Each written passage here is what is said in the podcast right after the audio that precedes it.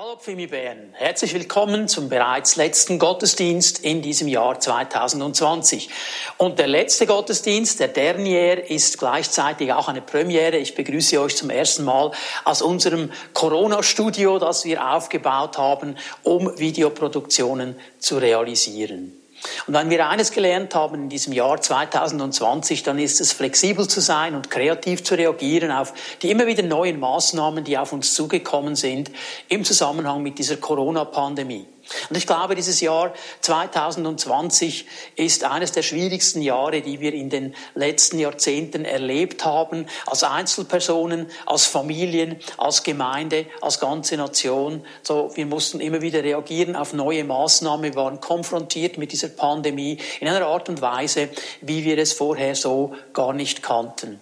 Und wir alle sind wahrscheinlich einer Meinung, wenn wir sagen, dieses Jahr 2020 wird nicht als das hellste, scheinendste Jahr in die Geschichtsbücher eingehen. Aber trotzdem wollen wir am Ende dieses Jahres uns ausrichten auf das, was Gott bereithält. Und ich habe, wie ich das in den Vorjahren schon immer gemacht habe, den Herrn auch ganz speziell gesucht und wollte von ihm hören, was er gerade auch für dieses neue Jahr, das kommen wird, 2021, bereithält. Und ich habe sein Reden ganz klar gehört und ich habe vor allem drei Begriffe gehört, drei Worte gehört, die er uns mitgeben will. Und ich habe das aufgeteilt auf diese beiden Gottesdienste, den heutigen Gottesdienst am 27. Dezember und dann auch unsere spezielle Meet God Celebration, die dann am 1. Januar online sein wird, wo ich über dieses Reden Gottes mit euch sprechen möchte, das mit euch teilen möchte und euch auch zeigen möchte, äh, wie Gott uns herausfordert, als Pfimi Bern Familie in dieses neue Jahr hineinzugehen und vorwärts zu gehen. Und ich sage nur schon mal so viel, er hat viel Positives und viel Schönes für uns bereit. Und ich lade dich ein, mit mir zusammen die Bibel zu öffnen. Wir werden zwei Verse lesen aus dem Hebräerbrief, Hebräer 6, die Verse 11 und 12, die uns hineinnehmen in dieses Thema. Der Schreiber des Hebräerbriefs, er sagt hier, wir haben aber einen sehnlichen Wunsch. Jeder von euch soll den gleichen Eifer vorweisen, wenn es um das eine geht, nämlich bis zum Ende mit voller Überzeugung an der Hoffnung festzuhalten an der Hoffnung festzuhalten. Und das ist dieser eine, dieser erste Begriff, dieser, dieses erste Wort, äh, wo ich heute ein bisschen darüber sprechen möchte, dass der Herr mir aufs Herz gelegt hat und von dem ich glaube, dass der Herr eine ganz starke Betonung legen möchte, auch für die nächsten Monate, die vor uns stehen, diesen Begriff der Hoffnung. Und ich lese noch Vers 12 dazu, tut doch nicht so begriffsstutzig. Nehmt euch vielmehr die zum Vorbild, die durch Glauben und Ausdauer das versprochene Erbe erhalten. So hier in diesen beiden Versen ruft uns der Schreiber des Hebräerbriefs eindrücklich auf dazu, an der Hoffnung festzuhalten. Und noch einmal, Hoffnung ist ein Teil dieses Reden Gottes, gehört hinein in dieses Reden Gottes eine Wahrheit, die er uns als Gemeinde aufs Herz legen möchte. Bevor ich versuche, diesen Begriff Hoffnung ein bisschen genauer zu definieren und ein bisschen klarer zu machen, möchte ich noch einmal kurz den Zusammenhang dieser Verse ähm, uns vor Augen führen. Der Schreiber des Hebräerbriefs, er schreibt an eine Gemeinde und er ermutigt eine Gemeinde, die in einer schweren Situation ist. Von außen sind verschiedene Dinge auf diese Gemeinde hinzugekommen, Druck, Verfolgung, so äußerliche Umstände, die in dieser Gemeinde etwas bewirkt haben. Es ist fast ein bisschen vergleichbar mit dieser Situation des Coronaviruses. Da kam von außen etwas auf uns zu als Gemeinde und wir mussten reagieren, wir mussten adaptieren, wir mussten kreativ aktiv sein, wie wir mit diesen Umständen umgehen. Und immer dann, wenn Druck von außen kommt, dann kommt eben auch unser Glaubensleben unter Gefahr und unter Druck. Dann werden auch gewisse Fragen wieder gestellt, die wir vielleicht vorher so gar nicht stellen. Und genau in diese Richtung geht der Hebräerbrief, genau in diese Richtung geht auch dieses Wort. In diesen Drucksituationen eine Ausrichtung nicht auf die Seite zu legen, sondern ganz klar im Fokus zu behalten. So, wir schlüsseln mal ein bisschen auf auf. Äh, er beginnt in Vers 11 und sagt, ich habe ein ganz großes Anliegen, ich habe ein ganz sehnlichen Wunsch. Also das ist ihm jetzt wirklich auf dem Herzen. Da sagt er, liebe Gemeinde, das ist mir total wichtig. Hier möchte ich wirklich, dass wir an einem Strick ziehen, dass wir diese Ausrichtung behalten. Das ist mein sehnlicher Wunsch. Und mir geht es auch ein bisschen so als Gemeindeleiter, als Pastor der Gemeinde, wo ich sagen möchte, Fimi Bern, das ist mir ein ganz sehnlicher Wunsch, dass wir eine Entscheidung treffen und für die Zukunft, die vor uns liegt, diese eine Sache nicht vergessen. Dieser sehnliche Wunsch. Und dieser sehnliche Wunsch beginnt bei jedem Einzelnen von uns. Er sagt dann nämlich, jeder von uns, jeder von uns, klein und groß, alt und jung, die ganze Pfimi-Familie, jeder von uns soll den gleichen Eifer vorweisen, wenn es um das eine geht. Also hier sind wir in einem Punkt, wo wir sagen, hier wollen wir die Reihen schließen. Hier wollen wir uns gegenseitig ermutigen. Hier wollen wir einander gegenseitig immer wieder ausrichten, wenn es um das eine geht. Ja, um was denn? Nämlich bis zum Ende an der vollen Überzeugung der Hoffnung festzuhalten. Er sagt, bis ans Ende, bis ans Ende unseres Weges, wo wir unterwegs sind als Gemeinde, wo wir unterwegs sind als Christen in dieser Welt, bis ans Ende dieses Weges, die Hoffnung nicht loszulassen, an ihr festzuhalten. Das ist sein ganz, ganz großes Anliegen. Und dann erklärt er in Vers 12, warum das so wichtig ist. Denn wenn wir nämlich uns ein Vorbild nehmen an all den Menschen, an all den Männern und Frauen, die uns vorausgegangen sind im Glauben, an, an ihrem Vertrauen und an ihrer Ausdauer, uns etwas merken können, dass nämlich die Verheißung eben erfüllt worden ist. Und was ist die Verheißung? Ja, genau eben diese Hoffnung. Weil sie dran geblieben sind, weil sie bis ans Ende festgehalten haben, haben sie auch erlebt, wie diese Verheißung, wie diese Hoffnung sich erfüllt hat. Und jetzt müssen wir miteinander von der Bibel her definieren. Das ist der erste Punkt meiner Botschaft heute Morgen. Was genau bedeutet eigentlich Hoffnung? Was bedeutet Hoffnung? Nun, wir können ja nicht an der Hoffnung festhalten, wenn wir nicht verstanden haben, was Hoffnung genau ist. Wir können nicht an etwas festhalten, das wir nicht kennen. Und ich möchte hier klar sagen, biblische Hoffnung ist etwas ganz anderes als die Hoffnung, die man vielleicht umgangssprachlich immer wieder erwähnt. Wir reden ja oft davon, dass wir etwas hoffen, dass wir eine Hoffnung haben. Aber umgangssprachliche Hoffnung ist etwas ganz anderes als biblische Hoffnung. Es ist so, dass jeder Mensch irgendetwas hofft. Jeder Mensch hofft, seine Umstände verändern sich und hoffentlich positiv. Und gerade am Ende eines Jahres sind wir wieder die Zeit, wo man sich auch Vorsätze nimmt für das neue Jahr. Und diese Vorsätze sind ja oft mit einer großen Hoffnung verborgen oder verbunden. Als man sagt, ich hoffe, dass ich im nächsten Jahr das schaffe, dass ich das erreiche. Aber mit dieser Hoffnung da ist es so eine Sache. Es ist eigentlich wie ein Wunsch. Es ist ein Verlangen nach etwas, das ich gerne hätte. Es ist ein Wunsch, etwas zu verändern. Ich würde mir wünschen, dass es anders ist. Aber ich habe nicht eine Sicherheit, dass ich das eben erwarten kann. Ich hoffe, dass es so kommt. Ich hoffe, es verbessert sich. Aber ich habe keine Garantie, ich habe keine Sicherheit, dass das wirklich so kommt. So, das ist ein bisschen diese menschliche Hoffnung, diese natürliche Hoffnung. Aber auf der anderen Seite steht jetzt diese biblische Hoffnung, von der der Hebräerbrief spricht, von der die Bibel spricht, die eben sagt, das ist nicht einfach ein Wunsch, sondern es ist eben viel mehr. Es ist eine berechtigte Hoffnung, weil von Gott verheißen, eine Zukunftserwartung, die berechtigt ist, weil Gott gesprochen hat. Ich möchte euch mitnehmen in den Römerbrief. Römer 4, Vers 18. Und es geht hier im Zusammenhang um Abraham. Und ich möchte euch diesen Vers vorlesen und dann ein bisschen erklären. Und über Abraham wird hier Folgendes gesagt in Römer 4, Vers 18. Da, wo es nichts zu hoffen gab, gab er die Hoffnung nicht auf. Wo es nichts zu hoffen gab, gab er die Hoffnung nicht auf, sondern glaubte. Und so wurde er der Vater vieler Völker. Es war ihm ja vorausgesagt worden, so zahlreich werden deine Nachkommen sein. Und jetzt wird hier biblische Hoffnung beschrieben. Und diese biblische Hoffnung wird als etwas ganz Interessantes beschrieben. Er hat, so heißt es im griechischen Text, gegen Hoffnung auf Hoffnung geglaubt. Um was geht es hier? Es ist hier eine Unterscheidung gemacht zwischen der natürlichen menschlichen Hoffnung und der begründeten biblischen Hoffnung. Er hat gegen jede natürliche Hoffnung auf Hoffnung hin geglaubt. Im Natürlichen gab es keine Chance, dass das, was Gott vorausgesagt hat, erfüllt wird.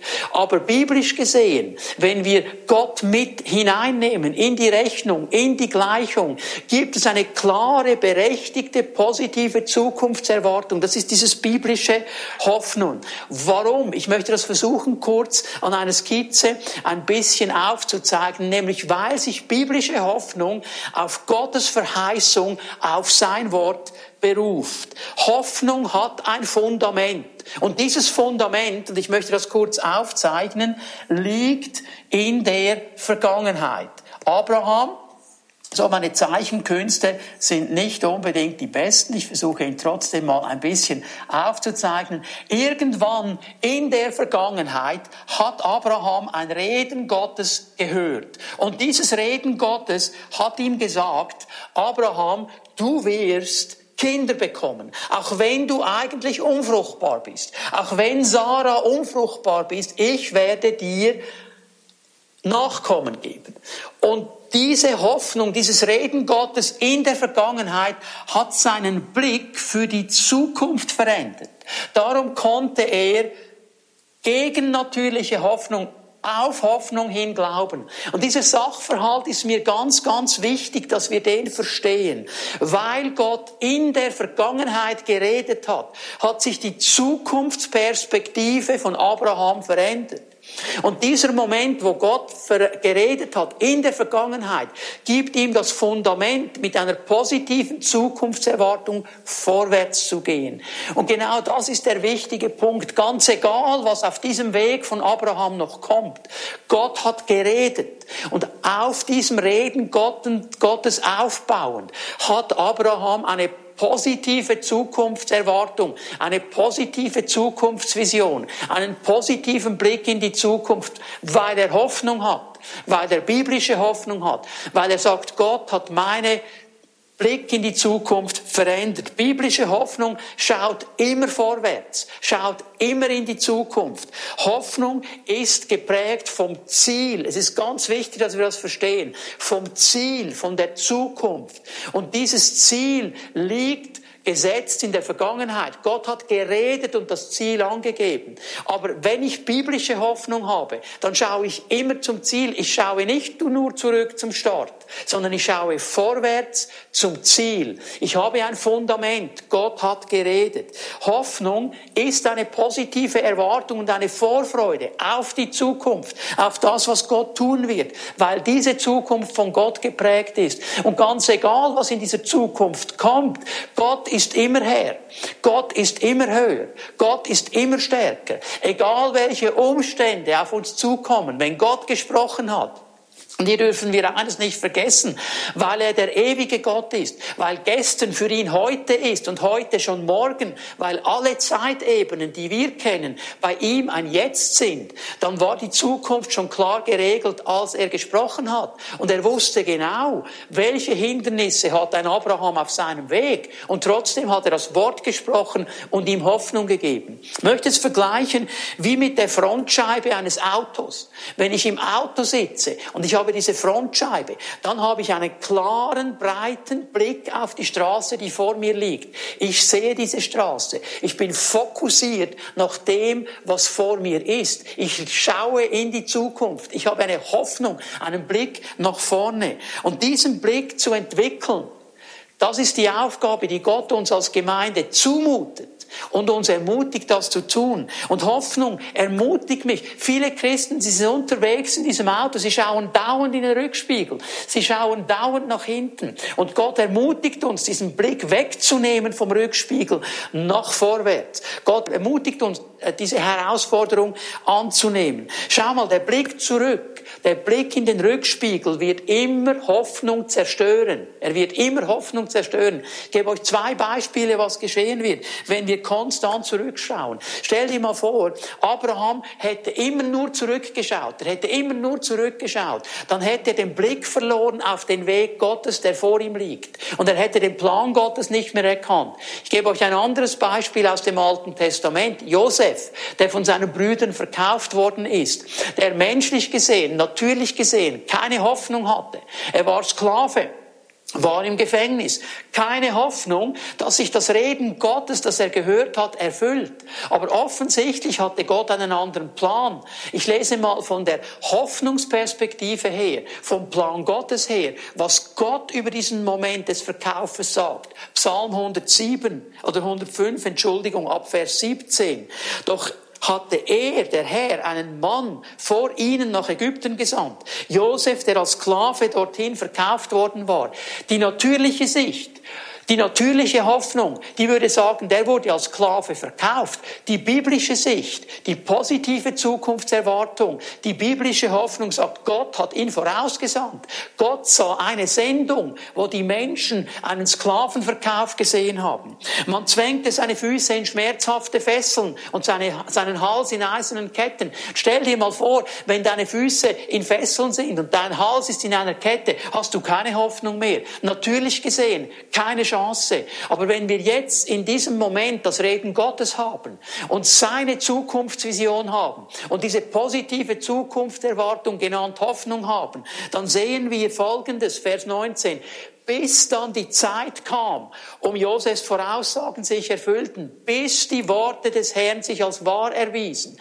Wenn ich nicht vorausschaue, wenn ich nur in den Rückspiegel schaue, dann vergesse ich, dass Gott geredet hat. Ich sehe den Weg Gottes nicht mehr und ich habe keine Hoffnung. Ich gebe euch ein zweites Beispiel, warum wir nicht in den Rückspiegel schauen dürfen. Wir, wir sehen dann nicht nur die, die, den Weg Gottes nicht mehr klar, wir verlieren auch den Blick für die Familie Gottes. Wir verlieren den Blick für die Menschen, die mit uns unterwegs sind. Wir sehen nur noch uns und sehen nur noch unsere Situation.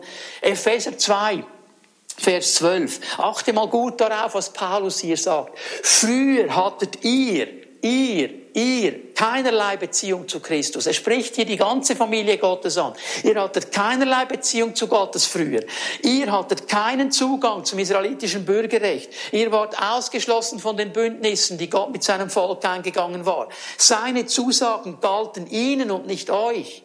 Euer Leben in dieser Welt war ein Leben ohne Hoffnung, ein Leben ohne Gott. So wenn du kein Reden Gottes hast, wenn du kein Wort Gottes hast, wenn du nicht weißt, dass du zugehörig bist zu dieser Familie Gottes, dann gibt es keine Hoffnung, dann gibt es kein Leben mit Gott, dann bist du nur auf das Natürliche gebunden. Aber Vers 13. Das alles ist durch Jesus Christus Vergangenheit. Das ist nicht mehr so. Weil Christus sein Blut für euch vergossen hat, seid ihr jetzt nicht mehr fern von Gott, sondern habt das Vorrecht, in seiner Nähe zu sein. Und weil wir in seiner Nähe sind, haben wir eine Hoffnung wir haben eine Beziehung zu ihm. Wir können eine positive Zukunftserwartung haben. Darum schauen wir voraus. Darum verstehen wir, biblische Hoffnung ist eine völlig begründete, völlig berechtigte, positive Zukunftserwartung, weil Gott zu uns geredet hat, weil er uns sein Wort gegeben hat und weil er gesagt hat, ich bin noch nicht fertig mit dir, ich bin noch nicht fertig mit der Pfimi Bern, ich bin noch nicht fertig mit diesem Land, ich bin noch nicht fertig mit dieser Welt. Es gibt eine positive Zukunftserwartung. Ich möchte euch erklären, warum das so wichtig ist. Warum ist diese Hoffnung so wichtig? Gottes Wort hat viel zu sagen zu dieser Hoffnung. Ich möchte nur ein paar Aussagen ganz kurz streifen, um uns die Dimension zu zeigen, was das bedeutet, was es bedeutet.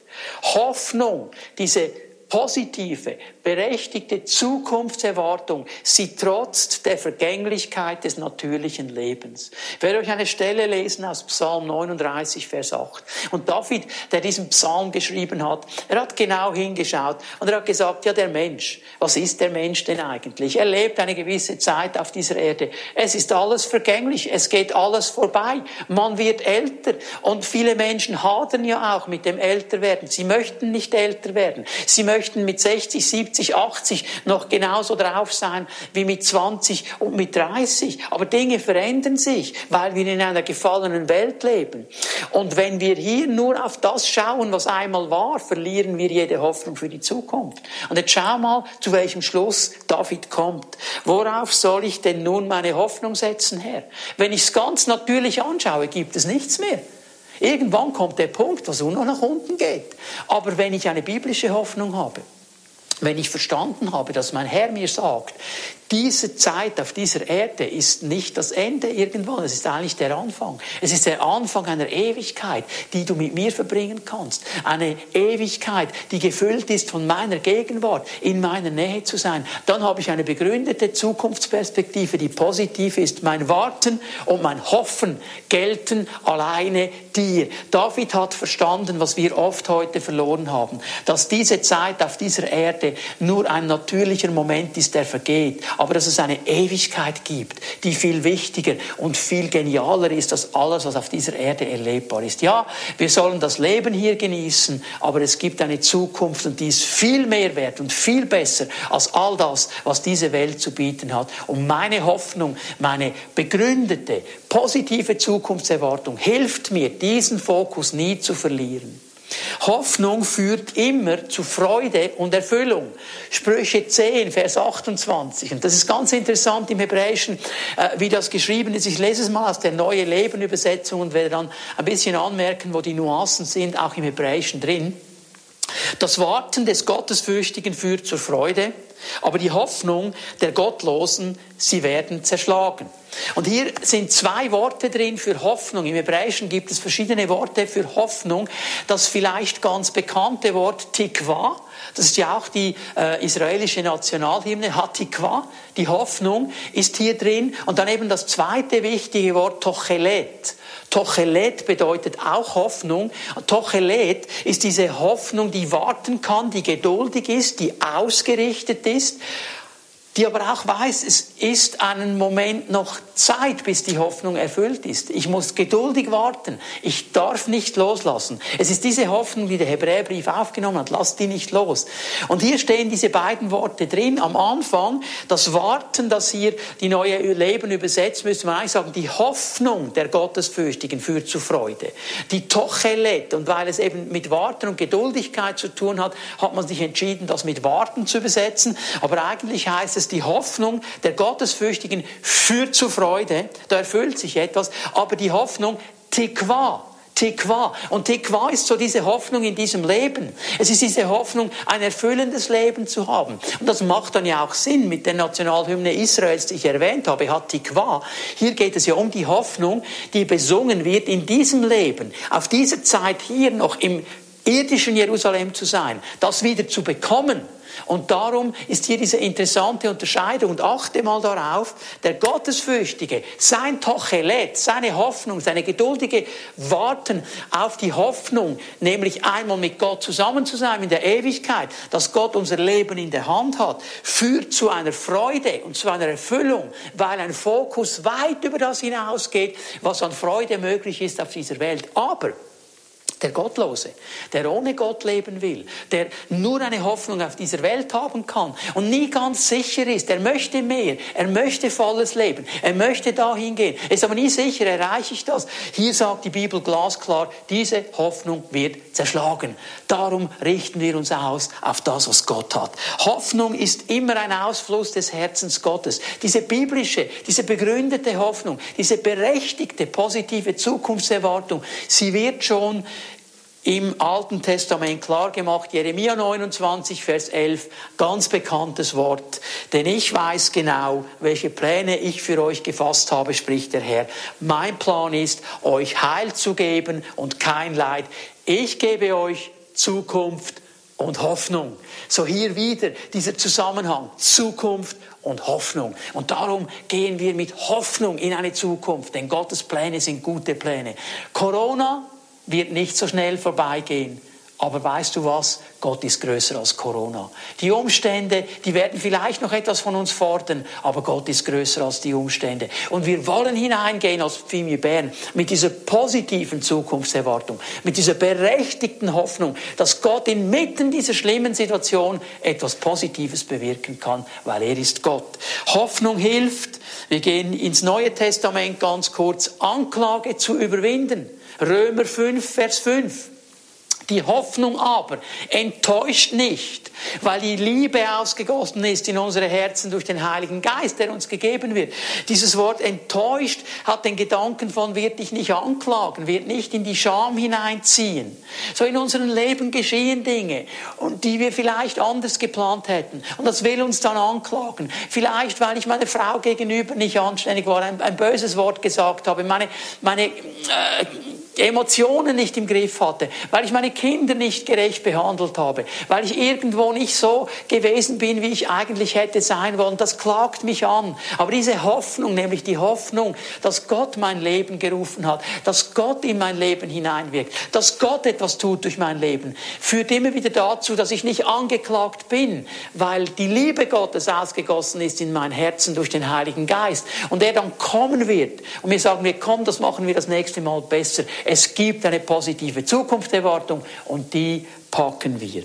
Und der Kampf hier drin ist immer wieder dran zu bleiben, weil Hoffnung, ich weiß, ich gehe schnell hier durch, du schreibst dir diese Stellen auf, liest sie für dich, noch einmal durch zu Hause. Hoffnung hilft in schweren Zeiten, in schwierigen Umständen, die klare Vision zu behalten. Römer 12, Vers 12. Freut euch über die Hoffnung, die ihr habt.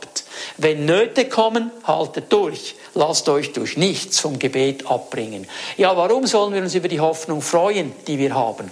Weil wir wissen, es kommen auch Nöte. Aber wir bleiben dran und wir suchen immer wieder unseren Herrn im Gebet. Und darum können wir uns freuen, weil wir wissen, er hat noch so viel für uns bereit. Hoffnung ist eine positive Zukunftserwartung, die absolut berechtigt ist, weil Gott zu uns gesprochen hat. Und mein letzter Punkt hier noch, Warum ist Hoffnung so wichtig? Hoffnung stabilisiert meine Seele. Hoffnung verankert meine Seele.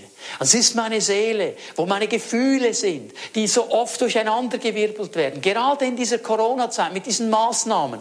Ich kann nicht so, wie ich will, vorwärts gehen. Ich kann nicht die Leute treffen, die ich will. Ich kann nicht die sozialen Kontakte haben, die ich mir wünsche. Es ist nicht, wie es vorher war. Ich muss diese Maske tragen. Und meine Seele, die möchte das nicht. Und darum braucht meine Seele eine Stabilisierung. Wir gehen noch einmal hinein in Hebräer 6, und ich lese ab Vers 18, den zweiten Teil des Verses. Das ist für uns eine starke Ermutigung, alles daran zu setzen, um das vor uns liegende Ziel unserer Hoffnung zu erreichen. Er spricht wieder von Hoffnung. Diese Hoffnung ist unsere Zuflucht. Sie ist für unsere Leben, hier steht Psyche, für unsere Seele ein sicherer und fester Anker.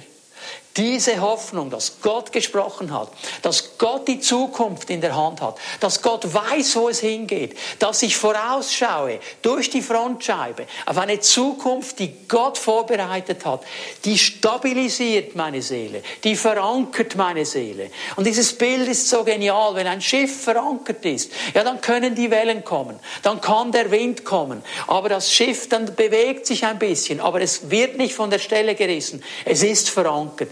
Darum, Pfimi Bern, ist Hoffnung so wichtig. Und es ist nicht eine schale Hoffnung, es ist nicht eine natürliche Hoffnung, es ist nicht irgendwie ein frommer Wunsch, es ist eine berechtigte, positive Zukunftserwartung, weil Gott gesprochen hat. Gott ist der Gott der Hoffnung. Nun zu einem dritten Punkt, ja, wie kann ich dieser Hoffnung Raum geben? Und ich möchte das noch einmal wiederholen, wenn Gott uns das als Gemeinde vorlegt und er sagt, ich möchte, dass ihr in Hoffnung vorwärts geht, dann traut er uns zu, dass wir das schaffen. Dann zeigt er uns etwas, das möglich ist. Und ich muss mich fragen, wir alle müssen uns fragen, ja, wie kann ich diese Hoffnung in mir aufbauen? Wie kann ich hier mehr Raum geben? Und schau, ich kann noch so begeistert sein über Hoffnung. Vielleicht hörst du mir jetzt zu bei dir zu Hause in deinem Wohnzimmer, wo immer du mir zuhörst und sagst, wow, so cool, so habe ich Hoffnung noch nie gesehen. Wow, das ermutigt. Ich kann begeistert sein von Hoffnung. Ja, ich kann, ich kann alles wissen über Hoffnung. Ich kann in meiner Konkordanz alle Stellen nachschauen über Hoffnung.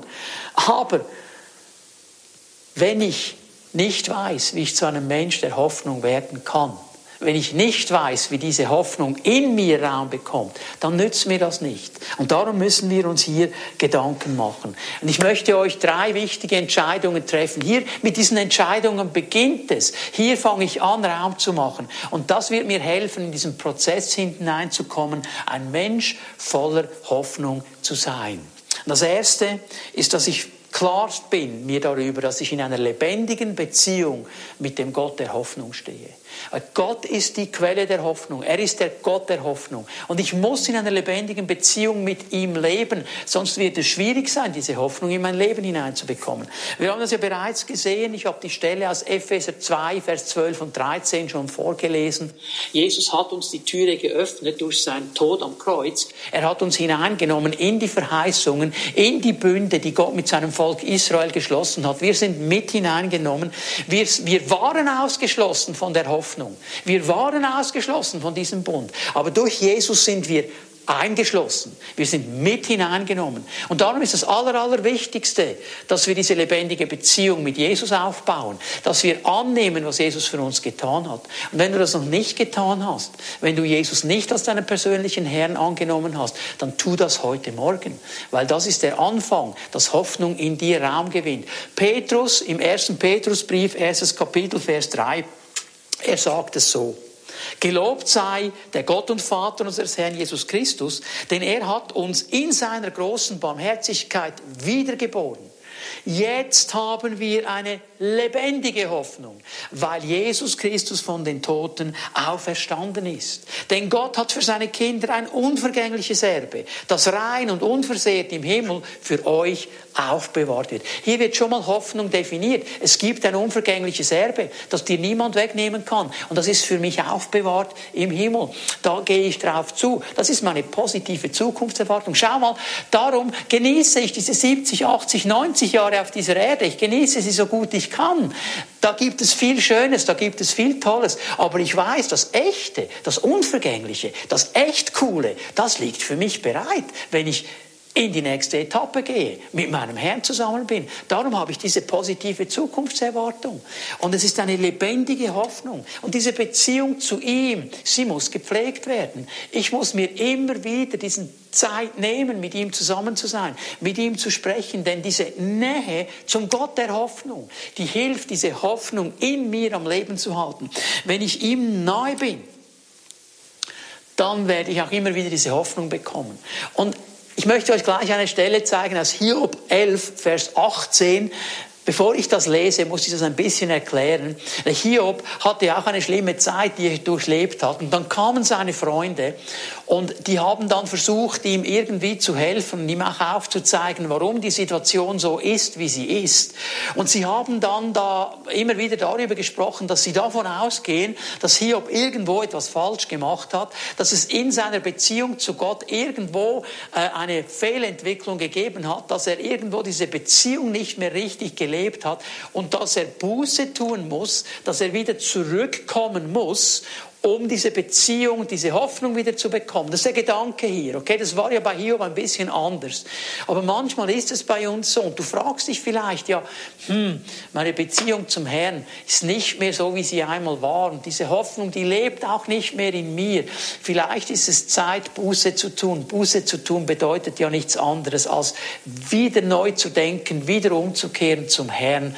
Und Hiob bekommt auch diesen Rat in Hiob 11, Vers 18. Und das lese ich äh, hier sagt ihm sein Freund, wenn du das dann tun wirst, wenn du wieder Buße tust, wenn du zurückkommst, dann wirst du getrost sein, weil du Hoffnung hast und wirst sehen, dass du überall ruhig schlafen kannst. Hiob, dann werden sich deine Umstände verändern und dann wirst du wieder getröstet sein, weil du wieder Hoffnung hast, weil deine Beziehung zum Herrn wiederhergestellt ist. So zwei Bereiche, ich erwähne sie noch einmal, wenn du keine Beziehung hast zu diesem lebendigen Herrn, zu diesem Gott der Hoffnung, dann öffne dein Herz heute Morgen für Jesus Christus. Lade ihn ein, dein Herr zu sein und er wird in dein Leben kommen, du bekommst eine lebendige Hoffnung.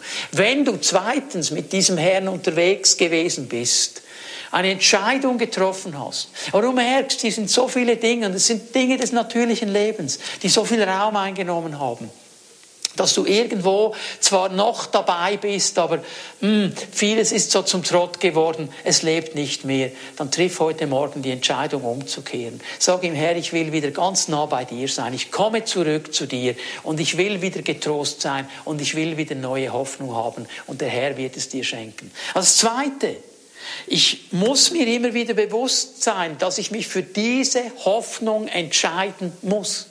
Ich muss mich dafür entscheiden. Es ist nicht ein Selbstläufer. Schau, in dieser Welt, alle Dinge prallen auf uns ein. Wir schalten die Nachrichten ein. Wir nehmen die Zeitung. Und dann kommen all diese News. Und das ist nicht gut. Und das funktioniert nicht gut. Und das ist schlecht. Und all das will unsere Hoffnung unterhöhlen. Stell dir mal noch einmal diesen Abraham vor, der gegen natürliche Hoffnung, auf biblische Hoffnung geglaubt hat. Ja, wie viele Leute sind zu ihm gekommen, haben vielleicht gesagt, hey, du alter Narr, du bist doch schon über 80, hör doch jetzt auf, du bist doch unfruchtbar. Und Sarah bekommt doch auch keine Kinder. Und jetzt hast du dir in den Kopf gesetzt, in deinem Alter, dass der Herr dir noch Kinder gibt, vergiss es doch. Und er musste immer wieder dagegen ankämpfen. Er musste sich immer wieder entscheiden, dieses Reden Gottes in die Mitte zu nehmen und zu sagen, mein Gott hat gesprochen. Er durfte lernen, dem Wort Gottes mehr zu vertrauen als allem anderen. Ich gebe euch hier auch eine Stelle aus dem Neuen Testament, Kolosser 1, Vers 4 und 5. Interessante Aussage. Wir haben von eurem Glauben in Christus gehört und von der Liebe, die ihr allen Heiligen erweist. So er sagt, hey, ihr Kolosser, ihr seid eine gute Gemeinde, eine starke Gemeinde. Wir haben davon gehört, wie ihr lebt, wie euer Glaube ist, wie ihr Liebe habt zu allen Heiligen. Warum? Weil ihr auf das hofft, was im Himmel für euch bereit liegt. Warum seid ihr so? Warum habt ihr diesen Glauben? Warum habt ihr diese Liebe? Weil ihr geprägt sind von Hoffnung, weil ihr diese positive Zukunftserwartung habt. Darum geht ihr auf ein Ziel zu und darum lebt ihr schon jetzt vorbildlich, weil ihr dieses Ziel habt. Und jetzt schau mal, von dieser Hoffnung habt ihr zuvor gehört, durch das Wort der Wahrheit, durch die Heilsbotschaft des Evangeliums. Liebe Kolosser, es gab einen Moment, wo ihr in der Vergangenheit das Wort Gottes gehört habt. Und dieses Wort Gottes, dieses Reden Gottes hat euch eine positive Zukunftserwartung gegeben. Und weil ihr diese positive Zukunftserwartung habt, lebt ihr heute schon vorbildlich. Ihr seid stabilisiert, ihr seid ausgerichtet, denn ihr geht auf ein Ziel zu. Ihr seid nicht irgendwo äh, auf einem Weg, wo ihr nicht wisst, wie es weitergeht. Ihr habt diese Stabilisierung durch die Hoffnung. Und das ist der Grund, warum wir uns immer wieder ausrichten müssen und entscheiden müssen für diese Hoffnung. Was hat Gott zu dir gesprochen? Ich weiß, mir hören Menschen zu. Gott hat persönlich in dein Leben hineingesprochen. Er hat Verheißung gegeben. Er hat Zukunftsperspektive gegeben. Und du hast angefangen, diesen Weg zu gehen, genau wie Abraham. Und dann kamen die Umstände. Und dann kamen die Infragestellungen. Dann kamen all die Probleme. Und du hast es losgelassen. Du hast diese Hoffnung losgelassen. Ich möchte dich heute Morgen ermutigen, nimm sie wieder auf. Sag, Herr, ich werde dein mein Reden wieder in die Mitte nehmen und ich werde vorwärts gehen mit dieser Zukunft, mit dieser Hoffnung, mit dieser berechtigten Zukunftserwartung, die du mir schenkst. So, ich habe diese Beziehung zu diesem lebendigen Gott der Hoffnung. Ich entscheide mich immer wieder für diese Hoffnung. Und noch ein drittes, ich suche ganz bewusst die Beziehung zu Menschen der Hoffnung, weil ich verstanden habe, ich bin nicht alleine unterwegs, weil ich verstanden habe, dass ich gut aufpassen muss, wo ich mein Ohr hinwende was ich zulasse und zuhöre. Jesus selber interessanterweise war ein Mensch, der sehr selektiv gehört hat. Ich gebe euch zwei Aussagen von ihm. Markus 4, Vers 24, wo er uns ermutigt als Jünger und sagt, achtet auf das, was ihr hört. Achtet auf das, was ihr hört. Lasst nicht einfach alles rein. Es gibt Momente, wo wir nicht zuhören sollen. Es gibt Momente, die tun uns nicht gut, denn das, was wir hören, prägt uns. Und eine andere Stelle, Markus 5, Vers 36, ist ganz interessant, als nämlich diese Diener zu Jairus kamen und Jairus war ja bei Jesus noch gesagt, Jesus, wenn du zu mir nach Hause kommst und meiner Tochter die Hand auflegst, dann wird sie leben. Und jetzt kommen diese, diese Diener des Jairus und sagen, hey, du musst Jesus nicht mehr bringen, deine Tochter ist gestorben. Und Jesus, und so heißt es im Originaltext, er hat auf die Seite gehört. Er hat sich entschieden, das nicht zu hören. Er wollte dieses Wort nicht hören. Und er dreht sich zu Jairus und sagt, Jairus, habe keine Angst, glaube nur. So, wir müssen selektiv hören. Was ich höre, baut meinen Glauben auf und beeinflusst meine Hoffnung. Was ich höre, wird meine Hoffnung aufbauen oder niederreißen. Ich gebe euch hier nochmal eine wichtige Bibelstelle, die wir dann auch in der Meet God Celebration am 1. Januar noch einmal genauer anschauen werden. Römer 15, Vers 13. Der Gott der Hoffnung aber erfülle euch, die ihr glaubt, mit aller Freude und allem Frieden, damit ihr überfließend reich werdet in der Hoffnung durch die Kraft des Heiligen Geistes. Hier sind schon die beiden anderen Begriffe drin, die dann noch kommen werden. Jetzt kannst du ein bisschen suchen bis am 1. Januar. Sollte nicht zu schwer sein, das herauszufinden. Aber was ich hier mal schon festlegen möchte, ist uns aufgefallen, dass Paulus hier im Plural spricht. Er spricht nicht singular. Er sagt nicht der Gott der Hoffnung, aber erfülle dich, der du glaubst. Erfülle euch. Und er will hier etwas klar machen, das so wichtig ist. Die Gemeinschaft der Glaubenden, die Familie Gottes, die Familie der Pfimi Bern soll eine Gemeinde, eine Familie der Hoffnung sein. Geprägt von Hoffnung. Unser Reden zueinander sollte ein Reden der Hoffnung sein. Sollte gefüllt sein von dieser positiven Zukunftserwartung. Es soll überfließend werden, damit wir reich sind in dieser Hoffnung. Und ich denke, hier haben wir eine ganz große Aufgabe vor uns, den Hand aufs Herz. Ich fange bei mir an. Oft ist mein Reden nicht ein Reden der Hoffnung. Oft schaue ich mehr auf das, was um mich herum geschieht, wieder auf das, was Gott gesagt hat. Und weißt du, was ich glaube?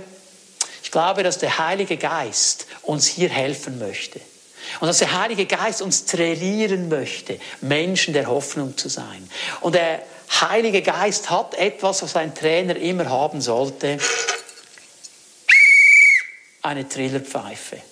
Und ich bete, dass der Heilige Geist uns hilft, innerlich zu verstehen, dass wenn wir zusammen sind, und wir nicht Worte der Hoffnung reden, nicht diese positive Zukunftserwartung haben, dass wir hören, wie der Heilige Geist pfeift. Wie er sagt, hey, Moment, stopp, Ohren zu, hör hier nicht zu. Schau auf das, was Gott sagt. Schau auf das Positive. Schau auf die Möglichkeiten, die er hat. Schau auf das, was er tun kann. Sei positiv. Wenn du zusammenkommst mit deiner Pfimi at Home, bring etwas der Hoffnung. Bring etwas der positiven Zukunftserwartung. Nicht zu sagen, das gibt es alles nicht, die Dinge, wo wir durchgehen, gibt es nicht, sondern zu sagen, aber aber in all diesen Dingen drin ist auch der Herr dabei und er hat eine gute Zukunft. Er hat eine positive Zukunftserwartung. Erinnere dich daran, dass der Heilige Geist so eine Trillerpfeife hat und bete dafür, dass du sie hörst, dass du sein Pfeifen hörst, sein Trillern hörst und sagst, nein, da werde ich nicht hinhören. Wir dürfen mit Hoffnung mit einer mutigen, positiven Zukunftserwartung vorwärts gehen. Und ich möchte dich herausfordern, heute Morgen, an diesem, in diesem letzten Gottesdienst für dieses Jahr 2020 eine Entscheidung zu treffen. Eine Entscheidung zu sagen, ich will ganz bewusst ein Mensch der Hoffnung sein. Und ich will voller Hoffnung in dieses Jahr 2021 hineingehen weil Gott ein Gott der Hoffnung ist und weil er uns als Pfimi-Bären-Familie aufruft, eine Gemeinde der Hoffnung zu sein. Und am nächsten äh, Gottesdienst, in der Meet God Celebration, werde ich euch die zwei anderen Begriffe noch dazugeben. Wir werden sehen, wie das zusammenkommt. Aber lass mich hier heute Morgen abschließen, indem ich dich einlade, aufzustehen, wo du bist und eine Entscheidung zu treffen. Eine Entscheidung, ein Mensch der Hoffnung zu sein. Und wenn es dazu diese grundsätzliche Entscheidung braucht, Jesus als deinen Herrn aufzunehmen, tu das heute Morgen. Wenn es diese Entscheidung braucht, wieder zurückzukommen auf diesen positiven Weg und wieder diese Hoffnung von Gott zu nehmen, dann tu das heute Morgen. Bitte den Heiligen Geist darum, dass er dir hilft zu hören, dass du seine Trillerpfeife hörst, wenn er pfeift und sagt, hey, wow, das ist jetzt nicht Hoffnung, das baut jetzt nicht auf, das reißt jetzt nieder und zu sagen, das werde ich mir nicht anhören. Wieder neu das Wort Gottes zu nehmen, das voll Hoffnung ist und zu sehen, was Gott sagt. Und wenn wir alle stehen miteinander, ich lade dich ein, wenn du die Freiheit hast dazu, deine Hände auszustrecken. Und ich möchte ein Gebet des Segens über uns allen aussprechen. Und ich danke dir, Herr, dass wir dich kennen dürfen als Gott der Hoffnung. Und dass du der bist, der eine lebendige Hoffnung in uns aufbauen möchte. Und ich bete für all diese Menschen, die diesen Gottesdienst mitverfolgt haben am Livestream. Für all die, die diesen Gottesdienst hören werden, auf YouTube, wo auch immer. Dass du in uns eine neue Hoffnung lebendig werden lässt. Uns hilft, dass wir uns entscheiden können, Menschen der Hoffnung zu sein. Heiliger Geist, ich lade dich ein, ein Werk zu tun an unseren Herzen, dass du uns hilfst, Herr, dass wir uns immer wieder gegen natürliche Hoffnung entscheiden, gegen das entscheiden, was Hoffnung niederreißen will, gegen das Negative entscheiden, gegen die Umstände entscheiden und uns entscheiden, hinzuschauen zu dir, zu diesem Gott der Hoffnung, der uns eine positive Zukunftserwartung gibt, eine Ausrichtung auf die schönen, guten Dinge, die du für uns bereithältst. Und so bitte ich dich, jetzt in diesem Moment ein Werk zu tun in unseren Herzen und uns zu helfen, dass wir als Einzelne und als ganze Familie der Pfimi Bern eine Familie der Hoffnung werden. Menschen der Hoffnung, die vorwärts gehen in dieses neue Jahr mit einer positiven Zukunftserwartung. Und ich segne dich in Jesu Namen mit der Hoffnung des lebendigen Gottes.